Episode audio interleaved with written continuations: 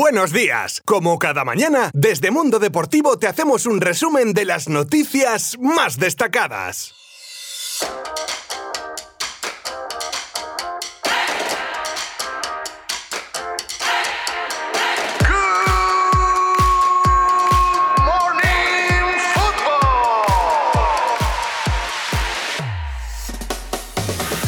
Cuando ayer vi la alineación del Barça pensé, uy madre, ¿le pasará algo a Messi? Tampoco Pedri es titular. Bueno, las redes ardían por las sorpresas en la alineación que sacaba Kuman ante el Betis. A ver, vamos a empezar. No se puede comparar a este equipo con el que lo ganaba todo hace unos años con una solvencia espectacular. Eso está más que claro, porque ese equipo tenía una calidad que, bueno, es que no se verá en décadas. Pero es que este nuevo Barcelona en remodelación, tan joven, con tantas ganas, está empezando a demostrar yo creo que lo que puede llegar a ser. Y es que es un equipo que sabe sufrir, que se deja la piel si la cosa se tuerce y que intenta sacar los partidos adelante con garra. Y es que ayer el Barcelona se puso el mono de trabajo y sacó un partido que empezó perdiendo. Pero en las historias importa el final y no el principio. Y ese final fue un golazo de trincao por la escuadra que ponía el 2 a 3 en el marcador y le daba al Barcelona tres puntos que saben a gloria. Y hablando de finales de las historias, el del Real Madrid de esta jornada pudo ser terrible si Barán no se hubiese disfrazado de Sergio Ramos y hubiese marcado los dos goles que dieron a su equipo una victoria más que sufrida por la mínima y también, por cierto, gracias a un belga, pero al que tienen bajo palos, que también paró alguna que otra que... Y hoy juega el que falta en la ecuación de la que saldrá el campeón de liga, el Atlético de Madrid, el líder, que contra el Celta tendrá la presión de las victorias de sus más inmediatos perseguidores. Cuidado, que si falla, Madrid y Barça recortarían unos puntos muy valiosos, y aunque el Atleti tiene un buen colchón de puntos, ya hemos visto remontadas históricas otras temporadas, así que cuidadín, cuidadín. Y ya que estamos con el equipo del Cholo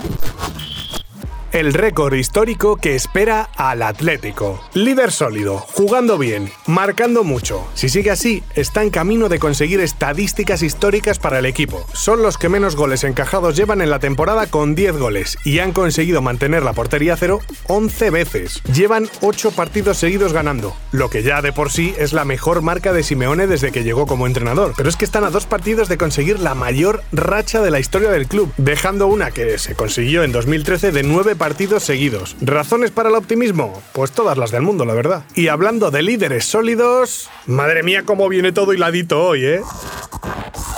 El City descarta al Liverpool. Viajamos a Inglaterra, donde el City de Guardiola prácticamente se ha librado de un candidato a ganar la Premier después de vencer al Liverpool por 1 a 4 y dejar, por cierto, con un partido menos, a los de club a 10 puntos. Los Citizen fueron claros dominadores. Además, hay por ahí alguien que también les echó una manita. El señor portero del Liverpool, Don Allison, de apellido Regalo dos goles. Porque vamos, la lió un poquito como Amancio. De hecho, provocó que el resultado fuera tan abultado. Porque repito, por si alguien se había despistado, 1-4 fue el marcador, ¿eh? Así que aunque todo puede pasar, tiene pinta de que ahora mismo solo el Manchester United y Leicester podrían poner en peligro el campeonato para el City. Nosotros seguiremos informando. Oye, ahora que lo pienso, hemos hablado de dos líderes, quedar segundo tampoco está tan mal, ¿eh? Madre mía, cómo estoy hoy, es que me salgo. Y esto lo digo porque...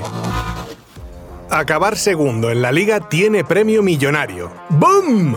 Otra noticia que hilo sin casi daros cuenta, ¿eh? Bueno, pues lo que os comento, que el quedar segundo no está tan mal, y menos cuando te puedes llevar una propinilla de 6 millonazos. Y eso le podría pasar al Barcelona, que en caso de que la liga acabase como está, y en el peor de los supuestos que no pudiese clasificarse para la final de la Copa del Rey, con el nuevo formato de Supercopa de España, los clasificados, que son los finalistas de la Copa y los dos primeros clasificados en liga, se llevan ese premio fijo por participar en el torneo que se celebrará otra vez, por cierto, en Abu Dhabi y que si avanzasen en esa competición, pues engordarían el premio. Pero vamos, los 6 millones ya no se los quitaría nadie.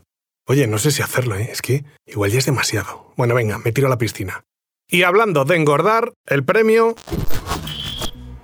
Drente vuelve a marcar en España una década después. Bueno, ¿cómo os quedasteis vosotros cuando salió la noticia de que Royston Drente fichaba por el Racing de Murcia? Bueno, a ver, menos ese que está poniendo caritas de que no le pareció una sorpresa. Yo creo que al resto sí que nos lo pareció, ¿no? Que pensamos, yo no sé si estoy leyendo la tira cómica del periódico. Pues parece que el bueno de Drente se está tomando algo en serio su paso por el equipo murciano. Y lo ha demostrado con su primer gol con un boleón con la izquierda en el 0-3 que consiguió su equipo. Algo que no hacía en España desde 2011 con el Hércules, cuando marcó un doblete a la Real Sociedad. Y es que, vamos a decirlo de manera suave, digamos que durante su carrera le ha gustado mucho, pero mucho, pero mucho, mucho, ¿eh? Lo que viene siendo todo lo que rodea a un futbolista de élite. A veces, incluso más que el propio fútbol. Pero bueno, oye, nunca es tarde si la dicha es buena. Y querer es poder. Además, el que la sigue la consigue. Y por supuesto, más vale tarde que nunca. Bueno, ha quedado más o menos claro, ¿no? Venga, hasta mañana. Mundo Deportivo te ha ofrecido Good Morning Football, la dosis necesaria de fútbol para comenzar el día.